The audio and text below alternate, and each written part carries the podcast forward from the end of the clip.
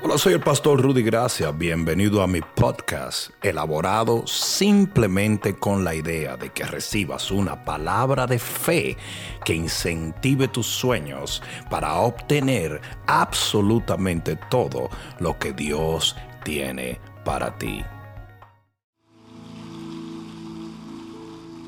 Hoy voy a hablarles a ustedes del poder de la zarza. Yo sé que algunos van a decir quién, Richie Rey y Bobby Cruz. No. Pero en el capítulo 3, versículo 1 del libro de Éxodo, dice la palabra de Dios, apacentando Moisés las ovejas de Jetro su suegro, sacerdote de Madián, llevó las ovejas a través del desierto y llegó hasta Oreb, monte de Dios. Y se le apareció el ángel de Jehová en una llama de fuego, en una zarza. ¿En qué se le apareció? Y él miró y vio que la zarza ardía en fuego y la zarza no se consumía. Entonces dijo, iré yo ahora y veré, dijo Moisés, iré yo ahora y veré esta grande visión, por qué causa la zarza no se quema. Viendo Jehová, ¿quién vio? Entonces ese no era el ángel de Jehová, sino una cristofanía. Era Dios mismo en medio de esa zarza. Viendo Jehová que él le iba a ver, lo llamó Dios de en medio de la zarza. Y dijo, Moisés, Moisés. Y él respondió, heme aquí. Y dijo, no te acerques, quita el calzado de tus pies, porque el lugar en que tú estás, tierra santa es. Santo Dios. Y dijo, yo soy el Dios de tu padre, Dios de Abraham, Dios de Isaac y Dios de Isaac, Isaac, perdón, y Dios de Jacob. Entonces Moisés cubrió su rostro porque tuvo miedo de mirar a Dios. Pon la mano en tu corazón y dile, Padre mío, háblame por tu palabra, porque te escucho. Amén. Ahora darle mejor gloria a Dios que le haya dado.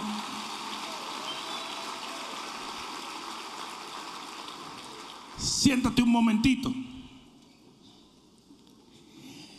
La idea de Dios con este complejo y sobrenatural montaje visual que él presentó delante de Moisés no fue hablarle solamente a Moisés, sino a todo el que tiene entendimiento. ¿Hay alguno aquí que tenga entendimiento? Pues Dios te va a hablar en este día. Un día Dios me habló desde esa misma salsa que le habló a Moisés y pude ver un código maravilloso, un mensaje poderoso. Y desde allí en adelante este pasaje me dio luz para entender muchas cosas respecto a Dios y a mi relación con Él.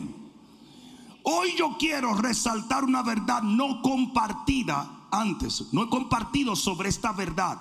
He hablado otras cosas referente a la zarza de Moisés. Pero ahora quiero compartir una verdad. Y es esta. Y espero que Dios te hable desde la zarza. Voy a darle contexto primero. Moisés nace en la impotencia de la esclavitud. Un esclavo no tiene derecho, no tiene sueños. Por eso David decía en el libro de Salmo, cuando Jehová hiciere volver nuestra cautividad, soñaremos.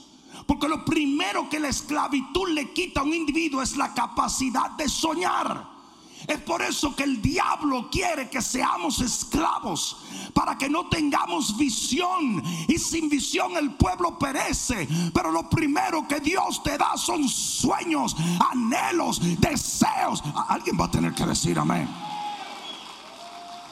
A Moisés nace en un pueblo hebreo que estaba esclavo bajo el dominio de los egipcios.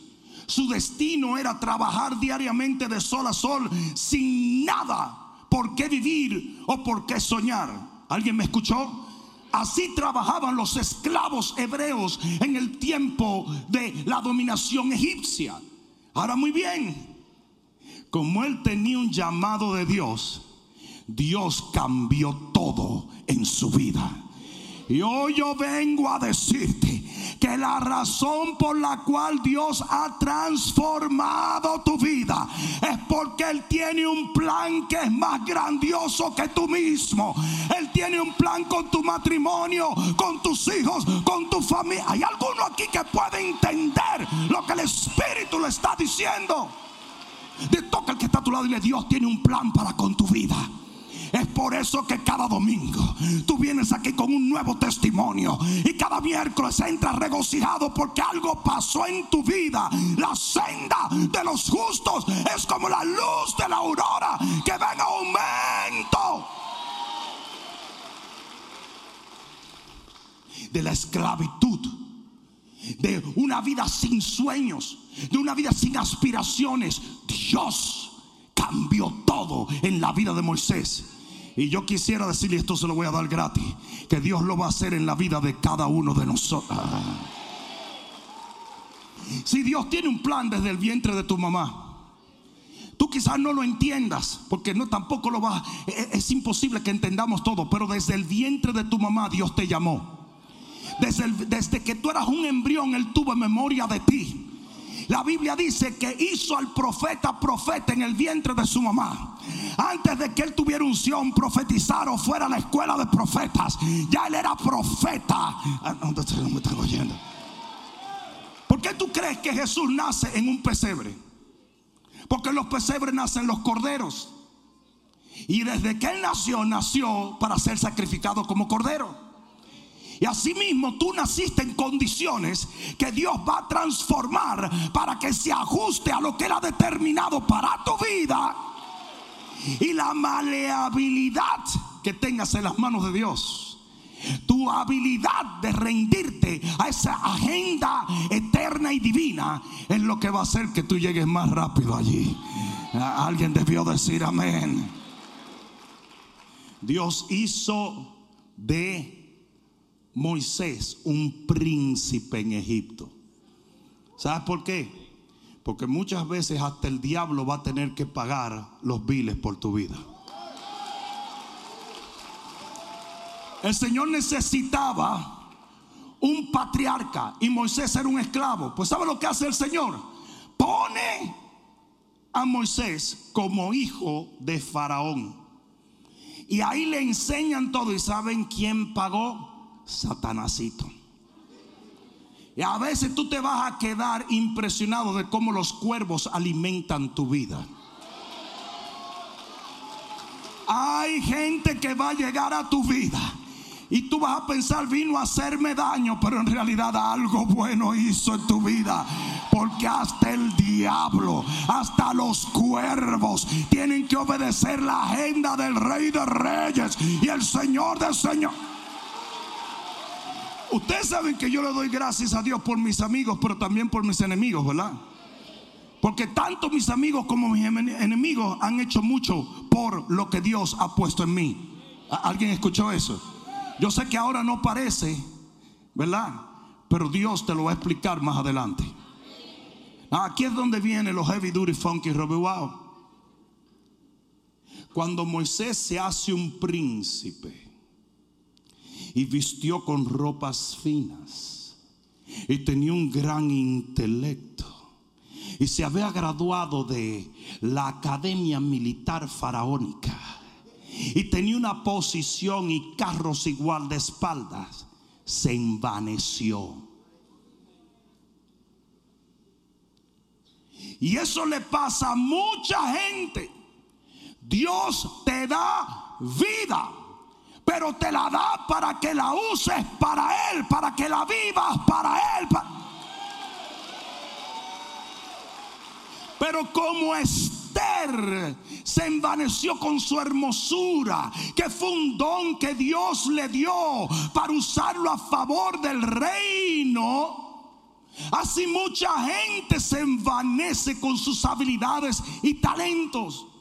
En Deuteronomio que fue un libro escrito por Moisés, hasta donde se entiende, en Deuteronomio capítulo 32 habla de cómo Jesurum, y ustedes dicen quién es Jesurum. Jesurum era un nombre profético de Israel. Cuando la Biblia habla de Jesurum, está hablando del pueblo de Israel. Y aquí habla de todo lo bueno que Dios hizo en la vida de Israel. ¿Cuántos de ustedes saben que toda buena dádiva y todo don perfecto viene del Padre de las luces en quien no hay sombra de variación? Tú tienes algo bueno en tu vida.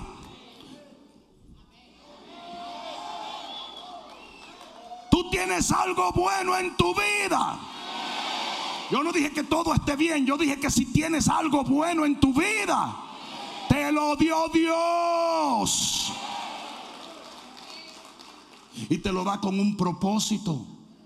Y el propósito es que tú lo uses para Él.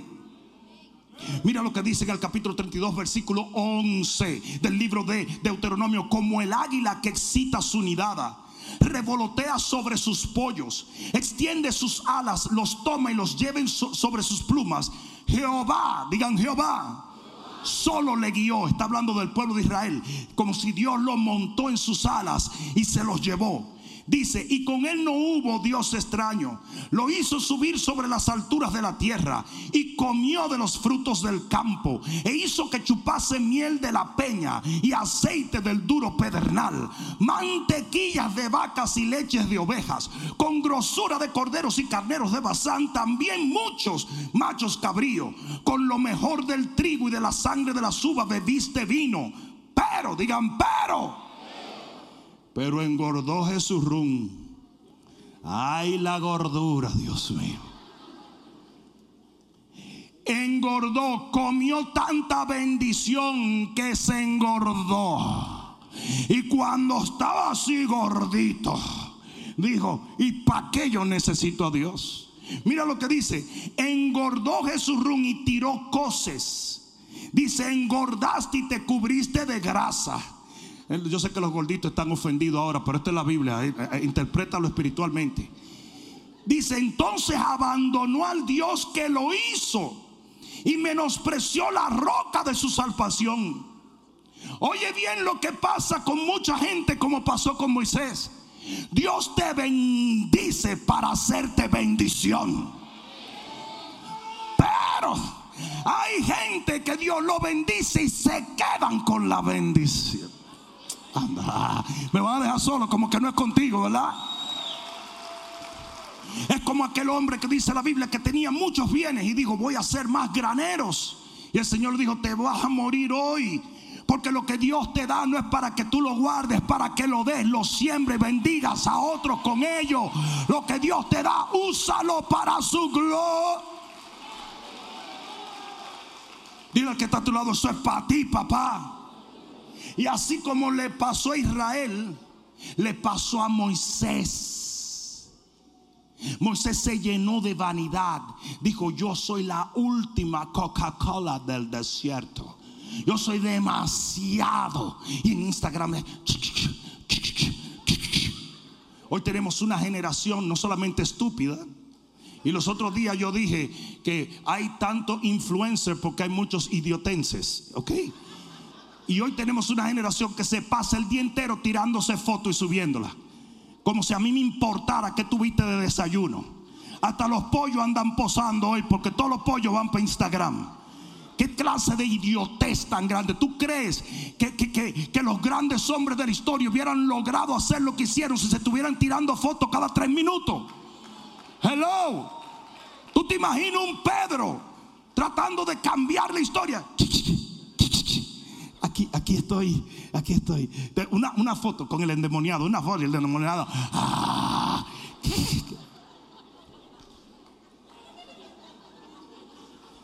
Ya los adoradores ni siquiera adoran porque quieren salir en la foto de Instagram.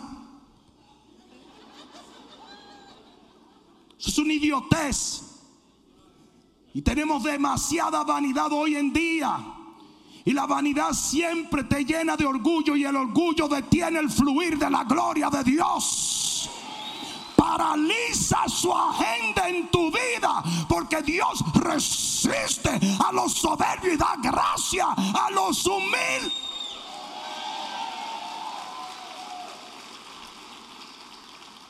Y a Moisés le pasó lo mismo.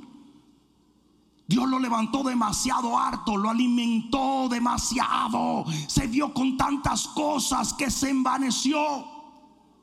Y mira lo que dice la palabra en el libro de Hechos capítulo 7 y versículo 20. Esto fue lo que pasó. Hechos capítulo 7 y versículo 20. Dice, en aquel mismo tiempo, y esta es la historia de Moisés, en aquel mismo tiempo nació Moisés y fue agradable a Dios. Y fue criado tres meses en casa de su padre. Pero siendo expuesto a la muerte, la hija de Faraón lo recogió y le crió como a su hijo mayor. ¿Sabe lo que Dios hizo? Lo salvó.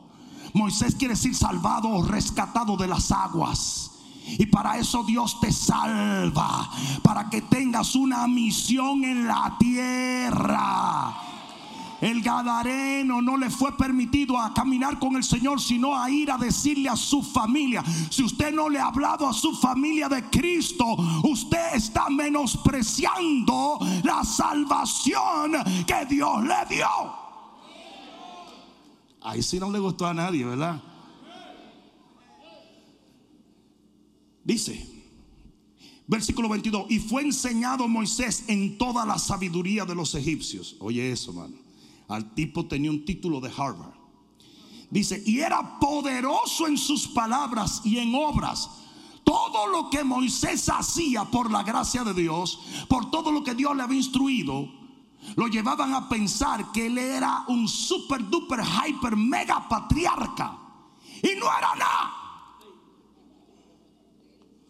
Cuando hubo cumplido la edad de 40 años, le vino al corazón el visitar a sus hermanos los hijos de Israel. Como que él dijo, ven acá. Y yo no soy el heavy. Déjame a ver qué está pasando, porque yo tengo, yo, tengo que, tomar mi, posición. Acuérdense que era gago.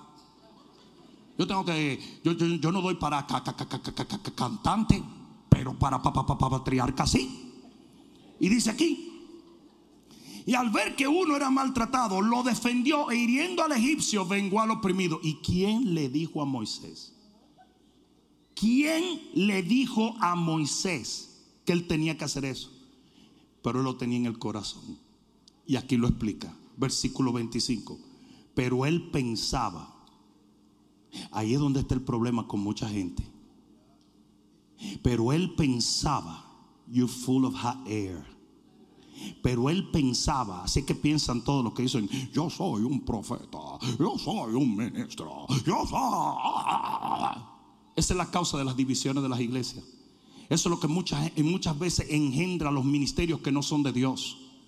Porque él pensaba que sus hermanos comprendían que Dios le daría libertad por mano suya. Are you kidding? Él decía, Dios le va a dar libertad a todos los israelitas por mi mano. No, Dios mismo haría que los hijos de Israel salieran del cautiverio. Pero él comenzó a pensar, mira, mira, mira, mira, mira mi mano, mira, tremendo, ¿eh?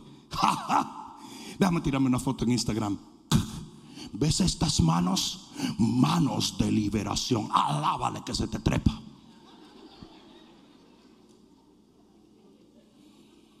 Él pensaba que sus hermanos iban a entender que por mano de él Dios le daría liberación a ellos, mas ellos no lo entendían así. Ninguno lo entendía así. Ustedes saben por qué que los que dividen iglesia tienen que darle una mente y meterle mucha guasimilla a la gente. Porque todos los que ellos están hablando saben que no es así. Pero ellos utilizan un montón. Te despreciaron.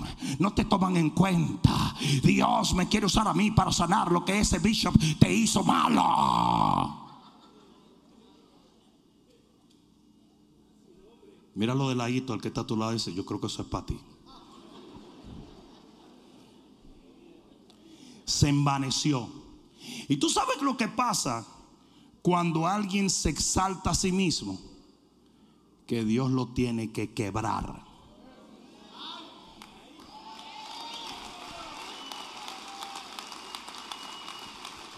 Yo no dije matar, ¿ok? Yo dije quebrar. ¿Y sabe lo que hace Dios con Moisésito? El libertador cuyas manos liberarían al pueblo. El papá, papá, papá, tri, tri, tri, triarca el hombre heavy con mucha sabiduría y poder. El hombre con talentos de Dios. Y oh, Moisés. ¿Sabe lo que Dios hizo? Lo metió décadas en un desierto donde nadie lo admiraba, nadie lo buscaba, nadie lo aplaudía, nadie lo necesitaba, nadie le importaba un comino él. Y eso es lo que hace Dios con el orgulloso. Te lo quita todo. Cualquier cosa en la cual tú pongas tu esperanza o cualquier cosa en la cual tú deposites tus anhelos, Dios te la quita porque el único que debe ser anhelo de tu corazón es Jehová. Por eso es que dice la Biblia, buscad primeramente el reino de Dios y su justicia y todo será añadido. Usted busca a Dios y el resto lo pone Dios. Pero ¿saben lo que hace la gente? Busca la añadidura. Persiguen el dinero, persiguen la fama, persiguen cualquier cosa en vez de perseguir a Dios. Y es por eso que hay tantos cristianos en el desierto. Pero tampoco te aflijas. Porque aquí es donde vienen los heavy duty, funky, Robbie Wow. Moisés se convirtió en una salsa. What? Ya. Ese fue el mensaje. Déjenme decirle una cosa. Una zarza es un arbusto que no da fruto. Crece mucho, pero solo para ahogar otras plantas o obstruir caminos. Eso fue lo que era Moisés. Una salsa al secarse se desprende y rueda sin dirección llevada por todo viento en el desierto. Así estaba Moisés, sin ninguna dirección, sin ningún sueño, sin ningún objetivo. Es fea. No mires a los lados ahora. Pero es fea e inatractiva. Nadie se llevaba una salsa para la casa para ponerla de arbolito de Navidad. Era una maleza que no daba fruto, no olía, no tenía flores, no tenía nada. Sin ningún valor, sin ningún beneficio. No daba comida, no daba sombra, no daba leña, no daba protección. No daba adorno, no daba belleza, no daba nada. Y eso fue lo que Moisés se convirtió en el desierto. Algo indeseable que nadie lo quería. Nadie. Tú sabes lo que significa trabajar para tu suegro. Mucha gente no entiende que el suegro de Moisés era un sacerdote diabólico. Era sacerdote de Madián, que tenían dioses paganos, un hombre que tenía fe en Jehová. Ahora tenía que ser el, el, trabajador, el trabajador y aprendiz de un tipo que adoraba todo tipo de demonios. De paso era su suegro y cada vez que él se metía con Sephora le daban una galleta. Un hombre intelectual y, y todo lo que lo oía el día entero. La sinfónica de... No. Me... Me... Me... ¿Tú crees que eso tú lo soportas por 40 años? Todos los días, por 10 horas al día, ese tipo andaba con un montón de pulgosas.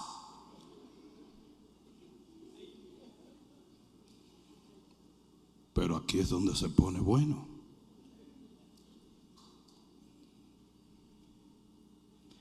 Cuando usted se convierte en una salsa, ahí es donde Dios puede glorificarse en tu vida. Si se lo va a dar, dáselo fuerte. No puede haber resurrección sin muerte. Usted tiene que aprender a morir al yo para que el Señor reine en usted. Y lo que yo te estoy predicando en este día es, no resistas el quebrantamiento de Dios, porque del quebrantamiento salen los perfumes que cambian la atmósfera en la...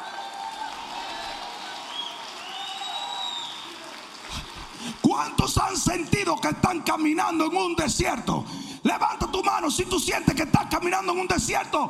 Lo mejor viene al otro lado del desierto. Prepárate. Yo dije, prepárate.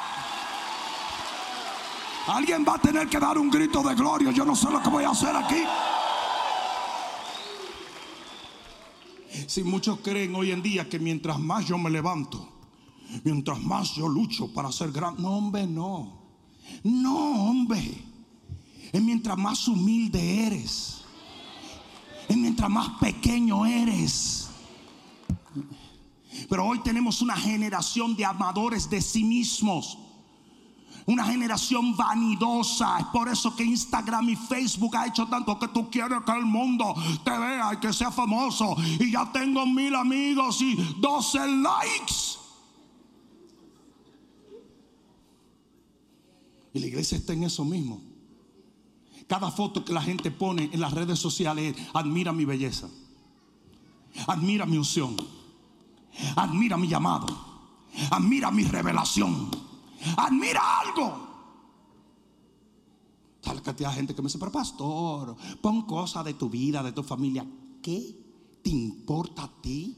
Mi familia, mi vida, mi matrimonio. ¿Qué te importa a ti? A ti lo que te tiene que importar es la misión, la asignación, la palabra que el Señor me dio. Porque eso no trae gloria a mí, eso le da gloria a Él. Así como Juan dijo, claramente cuando le dijo el ángel, él se arrodilló, le dijo, no, no, no, no, no, no, no, no, no me adores, yo soy un consiervo y a los consiervos no nos adoran. Si vas a adorar, adora a Dios, adora a Dios, adora a Dios. ¿Alguien entiende esto? En Éxodo 3:11, el Señor se le aparece a Moisés después de 40 añitos. Ve, ve, ve. ¿Y sabe lo que le contesta a Moisés? Tú no lo vas a creer. ¿Quién soy yo para libertar los hijos de Israel? I'm a nobody. ¿Y sabe lo que le contestó Jehová en Éxodo 4:12? Ahora, ve, porque yo estaré contigo.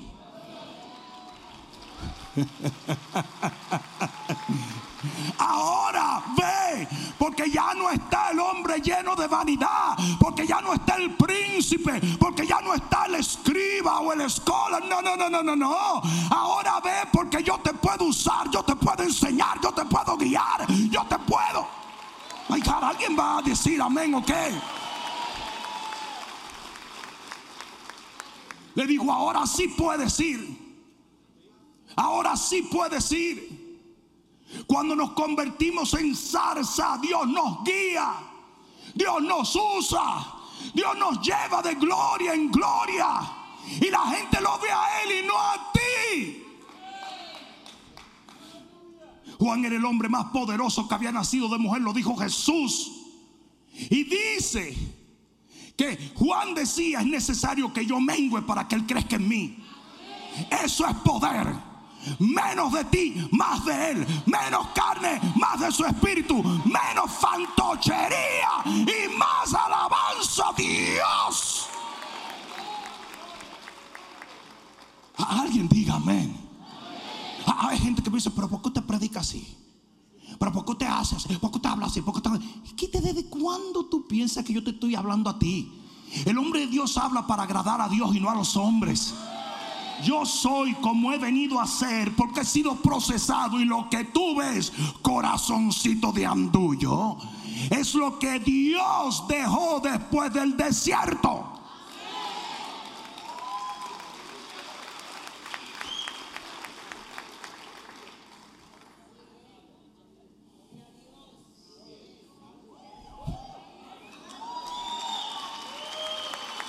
Mira los hombres que coge Jehová. Viene donde Jeremías. Le dice, Jeremías, vamos, que tú vas a ser un profeta poderoso. Dice, no, yo, yo, yo soy el menor de todos. Dice, ah, sí, por eso es que te voy a usar. Camina, camina, cabezón, ven, camina. Tú sabes la cantidad de tipos que estaban por ahí. Yo sí que soy profeta. Ah, chicari, chaki, kaki, kaki. Va donde Gedeón, que estaba asustado y escondido, y le dice, camina que te voy a usar, tú vas a libertar el pueblo. No, no tengo dinero ni nada que dar. Mira, mira a todos esos viejos rucos que están mirando ahora. Si usted se rió con eso, porque usted es un viejo ya. Eso no era Palito Ortega. Ajá, Mayra. Tienes engañado a Jaime, ¿sabes? Palito Ortega, imagínate, en el sermón de Bishop. Maravilloso. Pero él es cristiano, Palito. Y se convirtió. Un palito de Dios ahora. No. Pero sí, sí, es de verdad, es cristiano. No sé si se murió ya, pero es cristiano.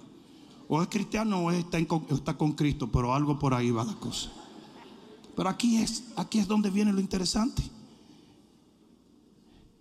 En el libro de Primera de Corintios capítulo 26, capítulo 1, perdón, y versículo 26. Primera de Corintios capítulo 1 y versículo 26.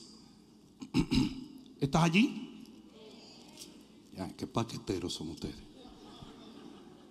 Ese es el principio del cual estoy hablando. Pues mirad, hermanos, vuestra vocación, que no sois muchos sabios según la carne, ni muchos poderosos, ni muchos nobles.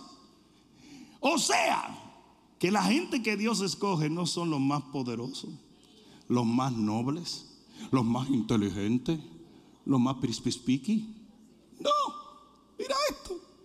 Sino que lo necio del mundo, ahora sí mira para los lados. Ahora sí mira, porque es Dios que lo está diciendo. Lo necio del mundo escogió Dios para avergonzar a los sabios. Y lo débil del mundo, mira otra vez para los lados, escogió Dios para avergonzar a lo fuerte. Y lo vil, asqueroso del mundo y lo menospreciado escogió Dios. Y lo que no es para deshacer lo que es. O sea que lo más peor, lo que no se cree nada, lo que es una zarza, un arbusto inservible, eso es lo que Dios puede usar. Es por eso que no hay algo más detestable para Dios que la religión. Porque la religión persigue al que no es perfecto. Uh, usted tiene que ser perfecto. Mentira del diablo. A usted lo escogieron por tolloso. Y la perfección que usted va a alcanzar se la dará Dios.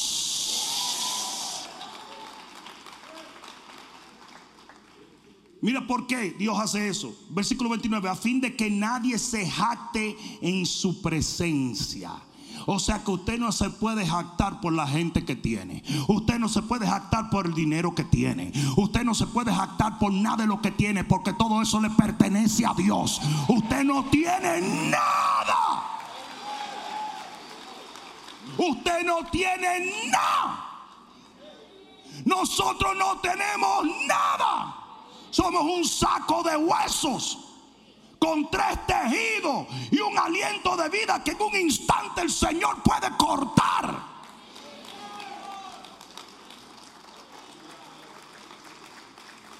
Alguien exclamó alabanzas a Herodes y vino un ángel cutupla y lo mató.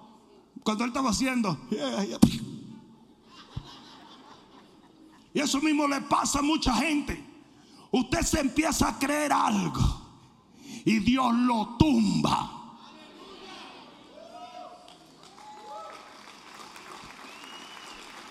Primera, segunda de Corintios capítulo 4 versículo 7. Segunda de Corintios capítulo 4 versículo 7. No se preocupen, esto yo creo que lo vamos a dejar para continuar luego. Pero mira, 4, 7. Mira lo que dice. Pero tenemos este tesoro. ¿Qué tesoro tenemos? Pero dispárenlo. Tenemos a Cristo en nosotros, el tesoro de tesoros. Tenemos al Señor con nosotros. Él dijo que Él iba a ser morada en nuestros cuerpos. Yo no sé si tú entiendes esto, pero yo llevo un tesoro por dentro. Lo de afuera no vale nada, pero lo de adentro. ¿Alguien entendió eso aquí? Aleluya. Mira esto. Tenemos un tesoro en vasos de barro para que la excelencia del poder sea de Dios y no de nosotros. ¿Por qué Dios escoge figuras como nosotros, que no somos nada, más que una salsa? Somos puro barro, el barro no. ¿Saben cuál es la característica del barro? Son tres. Barato, sucio y frágil. Y eso es lo que nosotros somos. Barato, sucio y frágil. Y el Señor nos escoge para ponernos algo de valor. Es por eso que sería una idiotez, así como el burro que, cuando Jesús entró en, Jerusalén estaban aplaudiendo y, decían bienvenido y el burro decía gracias, gracias. Y Jesús le dice así, tico que no es a ti, es a mí. Ay, I'm sorry, I'm sorry. Pero hay un montón de burros que no entienden que es el Cristo que tú llevas, lo que te abre las puertas, lo que te da nuevas dimensiones. Lo que te lleva de triunfo en triunfo. No dice la Biblia que Dios siempre lo lleva en triunfo en Cristo Jesús. Usted se sale de Cristo, usted no va a conocer triunfo. Pero mientras usted se mantenga en Él, usted va a ir de gloria en gloria, de poder en poder. De.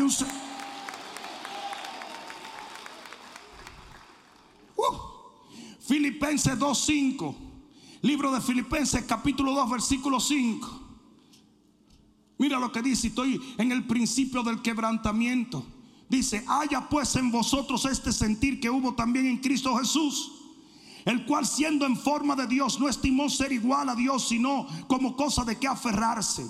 Él era Dios, pero se despojó de su deidad Dice, sino que se despojó a sí mismo tomando forma de siervo, hecho semejante a los hombres. Eso fue una humillación.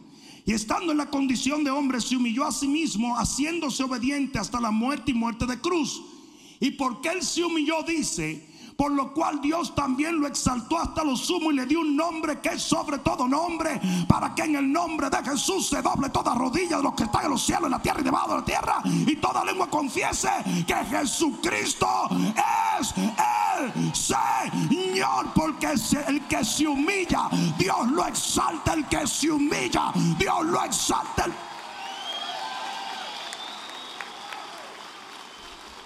Aleluya. Por tanto, antes de ser un libertador, antes de ser un patriarca, antes de ser un hombre o una mujer que tiene influencia sobre otros, usted tiene que ser una zarza. A usted lo tienen que quebrar, que quemar que patear, que pisotear, para que ese orgullito que usted tiene se vaya al suelo, para que usted pueda decir, como decía Pablo, ya yo no vivo, a mí me mataron, solo vive Cristo en mí. ¿Alguien está entendiendo esto? Yo no existo, yo no me paro por mí mismo, es Él, la gloria es de Él, el poder es de Él, la bendición es de Él, la redención es de Él, Alguien de un grito de gloria. Aleluya. Oh, pues, pero yo no estoy tratando de ser salsa, ese es tu problema. Usted está tratando de ser famoso. Usted está tratando de hacer un montón de cosas que no le corresponden. Usted está tratando de hacer lo que solo Dios puede hacer. Y lo está haciendo en la chuleta, en la carnívora. Y eso no le va a funcionar a nadie. Usted no tiene por qué promoverse. Usted tiene que esperar la promoción de Dios.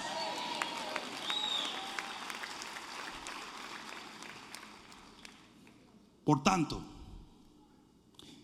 el Señor le quiso decir a Moisés con esta imagen, Moisés, ahora que eres zarza, número uno, yo seré visto en medio de ti.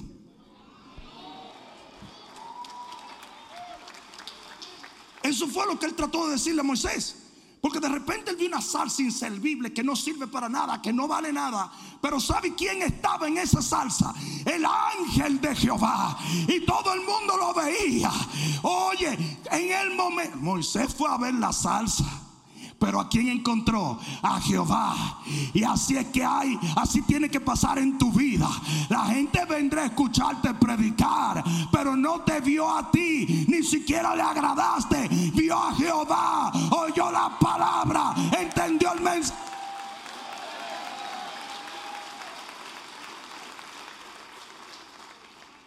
Ahora que tú eres salsa, ahora la gente me va a ver a través de ti.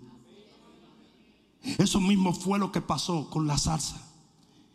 Dice la Biblia, y se le apareció Jehová Aparecer allí es el hebreo Ra, que quiere decir estar visible, causar ser visto por muchos, ser exhibido o mostrado a la luz, dejar la sombra, salir de la oscuridad o de la anonimidad. ¿Sabes lo que pasa cuando Dios te quiebra y tú aceptas el quebrantamiento y tú dejas de pensar que eres lo mejor?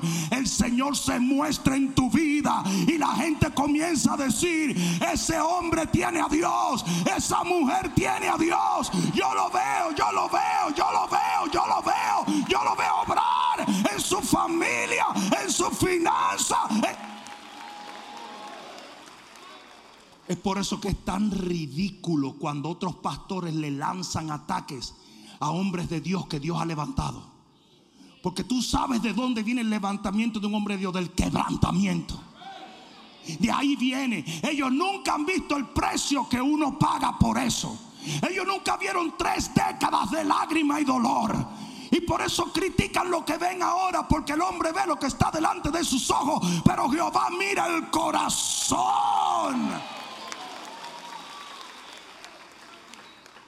A la cantidad de gente diciéndome, hereje, falso profeta, ese hombre no es de Dios. Tú sí, ¿verdad? ¿Crees que el Espíritu Santo te dio ese teléfono y con ello la autoridad para criticar a los hombres de Dios? ¿Sabes lo que le pasó a Miriam cuando criticó a Moisésito? Quedó leprosita. ¿Sabes la cantidad de lepra que hay en la iglesia hoy? Hay mucha gente que se está muriendo por eso. Eso te lo voy a dejar ahí. ¿eh? Hay dos o tres que quieren aplaudir, pero no se atreven. Ahora que eres salsa, la gente me va a ver a mí, no a ti. A la gente le va a importar la salsa, pero va a ver al ángel de Jehová en medio de ti. Y eso es lo que todos debemos aspirar. Que la gente vea a Dios en nuestra vida. Usted viene aquí o me va a escuchar en Monterrey, o me va a escuchar en Guayaquil, o me va a escuchar en Panamá, y se olvida de quién yo soy, a mí no me importa. Pero nunca olvides de quien yo hablé, a quien yo exhibí, a quien yo mostré. Yo no voy de nación en nación a promoverme a mí, yo voy a promover al Rey de Gloria, el que salva, el que redime, el que levanta. Ay, cara, ¿alguien va a tirar un grito de gloria o qué? Pero ¿saben cuán contrario es esto a la mentalidad de hoy? ¡Uh! Uy, los predicadores que predican, todo te va a ir bien, todo te va a ir bien, todo te va a ir bien, bien, bien, bien, bien. La gente, ay, ay, ay, bola de mentirosos. Eso no fue lo que Jesús dijo. Jesús dijo, en el mundo tendréis aflicción pero confiad, que quiere decir rely on. En el mundo tendréis aflicción, pero confiad en mí, pégate a mí, vive para mí, porque yo vencí el mundo y la victoria te la doy yo, no tú. Si se lo va a dar, dáselo fuerte. Porque este es el segundo punto y con esto termino para continuarlo el miércoles. El segundo punto es Moisés Ahora que eres salsa, el fuego no te va a consumir. Y tú sabes lo que pasa con un hombre que ha sido quebrado por Dios, que es protegido por Dios. Y lo que venga va a encontrar al Señor en la puerta, porque el ángel de Jehová campa alrededor de los que le temen y los defiende. Alguien va a tener que dar gloria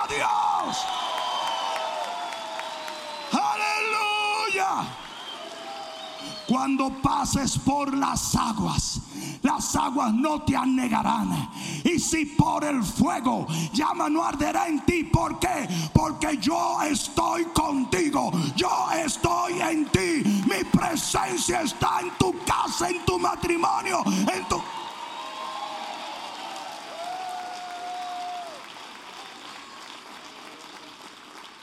A la cantidad de gente buscando protección en los momentos difíciles. Tú no tienes que buscar protección en los momentos difíciles. Usted tiene que menguar. Usted tiene que dejar de ser. No, no se sienten que está muy bonito así, pero pónganse pito.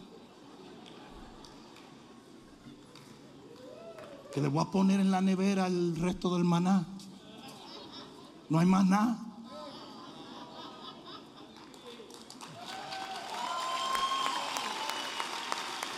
Le voy a dar una idea. Le doy una idea. Métanse en la campaña. Vamos a ensanchar este santuario para que nada más haya un servicio y lo podemos tener desde las 9 hasta las 3 de la tarde.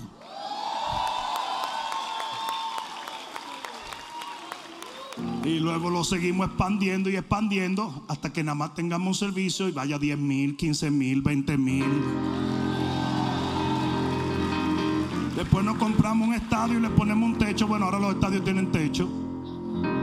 Va, porque ustedes creen, pero uno no puede predicar 18 mensajes y para allá vamos nosotros. Tanta será la gente que vendrá en estos postreros días.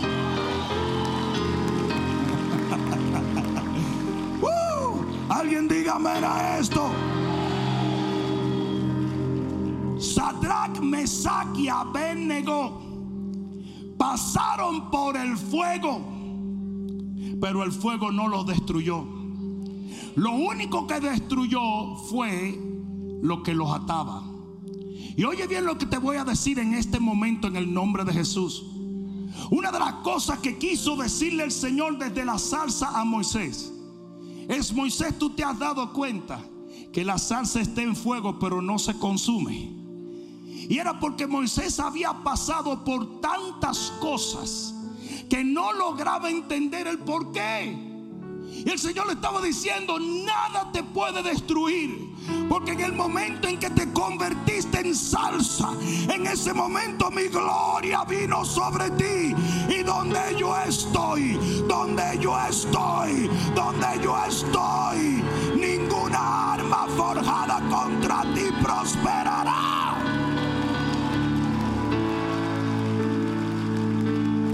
¿Alguien está entendiendo la palabra? ¿Alguien está entendiendo la palabra? ¿Cuál es mi mensaje para ti en este día? Mi mensaje para ti es, mientras más permitas el quebrantamiento de Dios en tu vida, más rápido llegará el levantamiento de Dios a tu vida.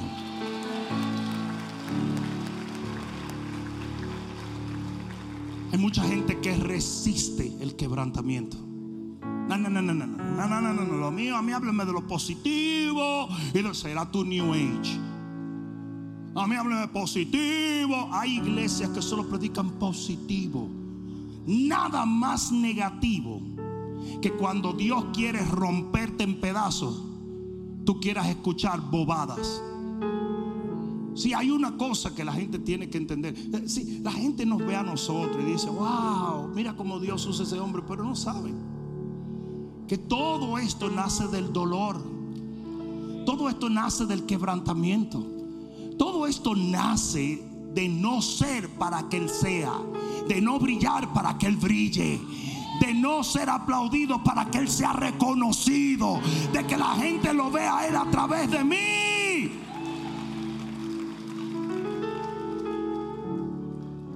¿Alguien está entendiendo eso? El mayor piropo que tú le puedes dar a, una iglesia es yo no me acuerdo de dónde es el pastor. No, no, yo no entendí muy bien porque él usaba mucho lenguaje raro. A mí no me gustó mucho el pastor, pero se sentía una presencia allí. Ahí había una gloria, compadrito. Sí, cuando tú te conviertes en alguien vulnerable, es cuando el Señor se muestra poderoso en tu vida. Yo le voy a contar una historia rapidito, una ilustración referente a los perros.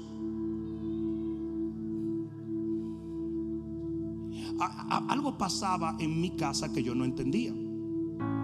Nosotros teníamos un orangután, un cocodrilo vestido de pastor alemán, que se había probado a todos los de la iglesia.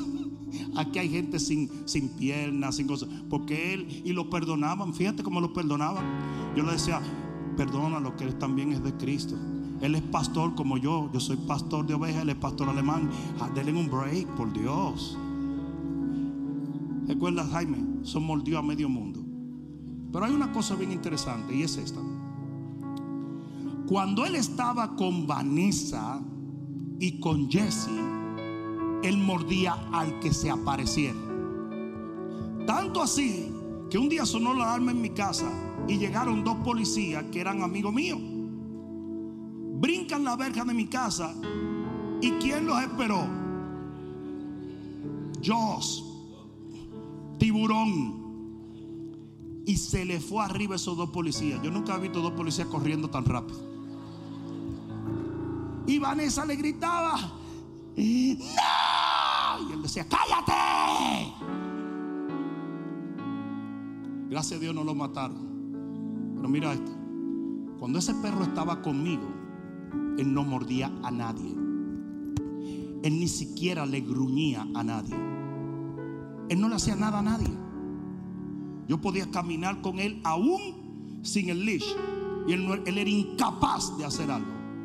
Y un día escucho a César Millán, un mexicano que quizás era perro y lo convirtieron en ser humano, porque yo no sé cómo él sabe tanto de los perros. Y dijo lo siguiente.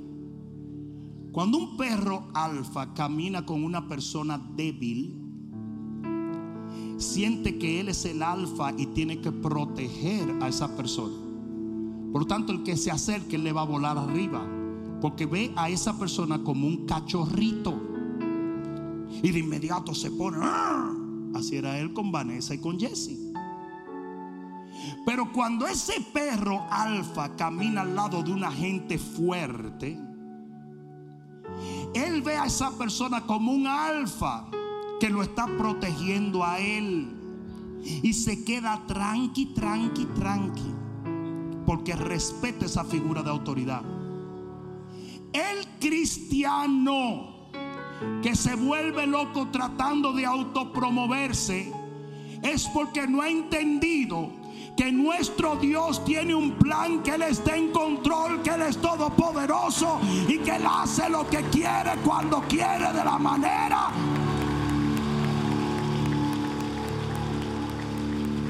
Es por eso que tantos cristianos neuróticos, están locos todos. Porque yo quiero, y yo quiero, y yo quiero, y yo quiero, y yo quiero, y trabajan. Muerto a los 30 años. Hay una neurosis en la iglesia. Porque se lo dijo que usted tiene que hacer, usted tiene que hacer, usted tiene que hacer, usted tiene que hacer, y usted te paso uno, paso dos, paso tres, paso cuatro, paso cinco. Hay cristianos que están locos ya. Usted tiene que relajarse y confiar en Dios. Y usted tiene que asegurarse que Dios es rey de su vida. And you gotta be relaxed knowing that God is in control. Cuando yo era un rookie en el ministerio, amanecía y hasta la noche yo estaba haciendo cosas. Me enfermé. Duré dos años enfermo. El estrés me provocó ácido, el ácido me colapsó los pulmones, me quemó todo eso. Aquello fue increíble. Y yo le dije al Señor, pero tanta gente que se sana y yo estoy aquí como un pollo. El Señor me dijo, hasta que no te rindas. ¿Cómo? Hasta que no te rindas. Ese es el asunto de yo rendirme ahora. Yo levanté una bandera blanca y dije, me rindo. Y él me dijo, ahora yo te voy a demostrar quién soy yo.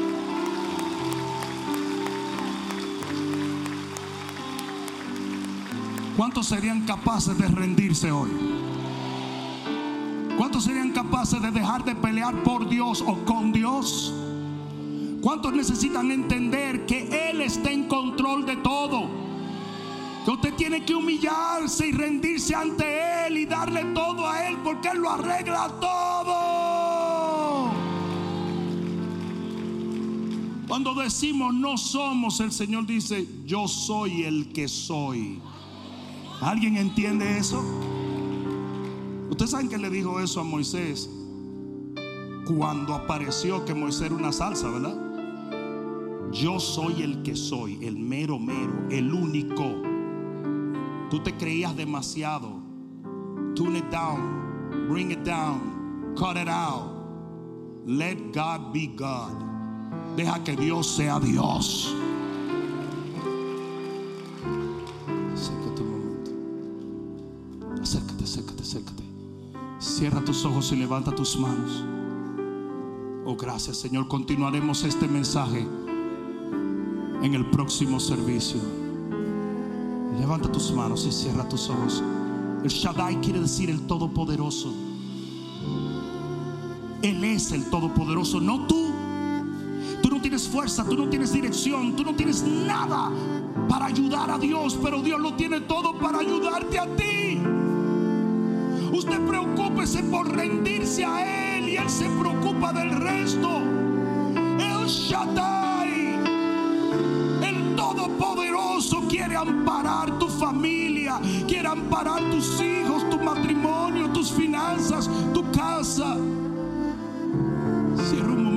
ojos y levanta tus manos.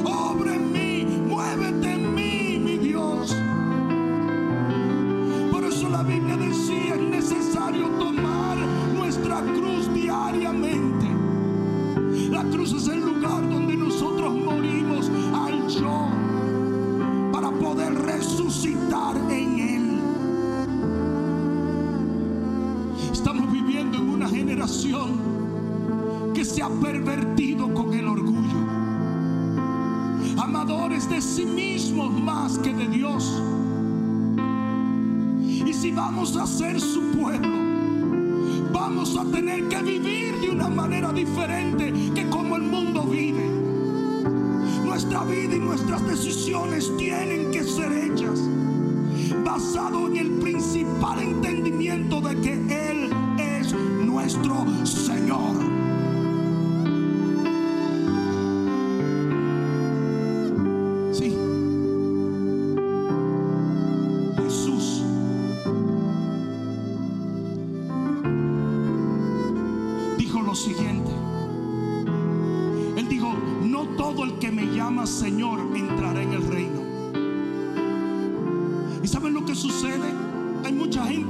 iglesias que han hecho la oración de arrepentimiento, pero no se han arrepentido.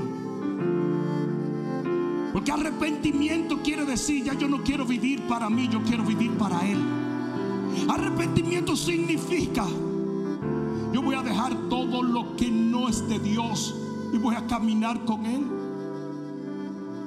No es la oración de arrepentimiento la que salva al pecador. Es el acto del arrepentimiento. Porque usted puede llamarle Señor y no entrar al reino. Pero si usted lo hace su Señor, las puertas del reino estarán abiertas para usted completamente. ¿Alguien entendió eso? Ustedes saben una cosa. Voy a decir algo extraño.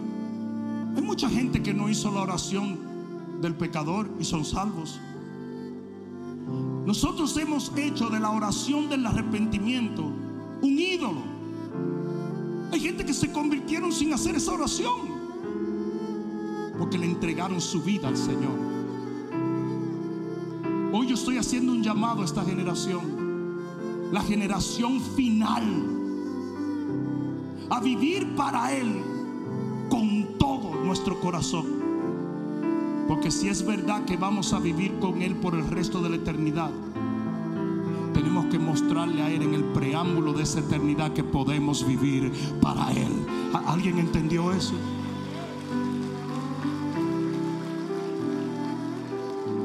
Yo quiero que tú cierres tus ojos, pongas una mano en tu corazón y levantes la otra al cielo. Y yo quiero que tú le digas, Señor Jesús, yo me arrepiento de quizás no haberte servido como tú demandas que se te sirva. Ya yo no quiero vivir para mí mismo. Yo quiero que tú vivas en mí. Yo quiero creer que soy una zarza y que tu gloria descenderá sobre mi vida.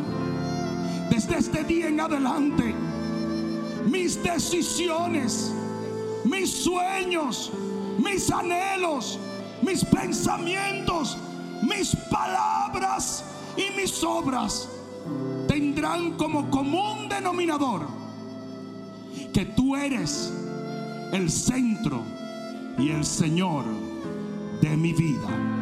En el nombre de Jesús, el que lo crea diga amén. Si se lo vas a dar, dáselo fuerte. Espero que esta palabra cale profundamente en tu alma y que se convierta en pasos de fe que te permitan llegar al destino que nuestro Señor ha trazado delante de ti y de los tuyos. Dios te bendiga.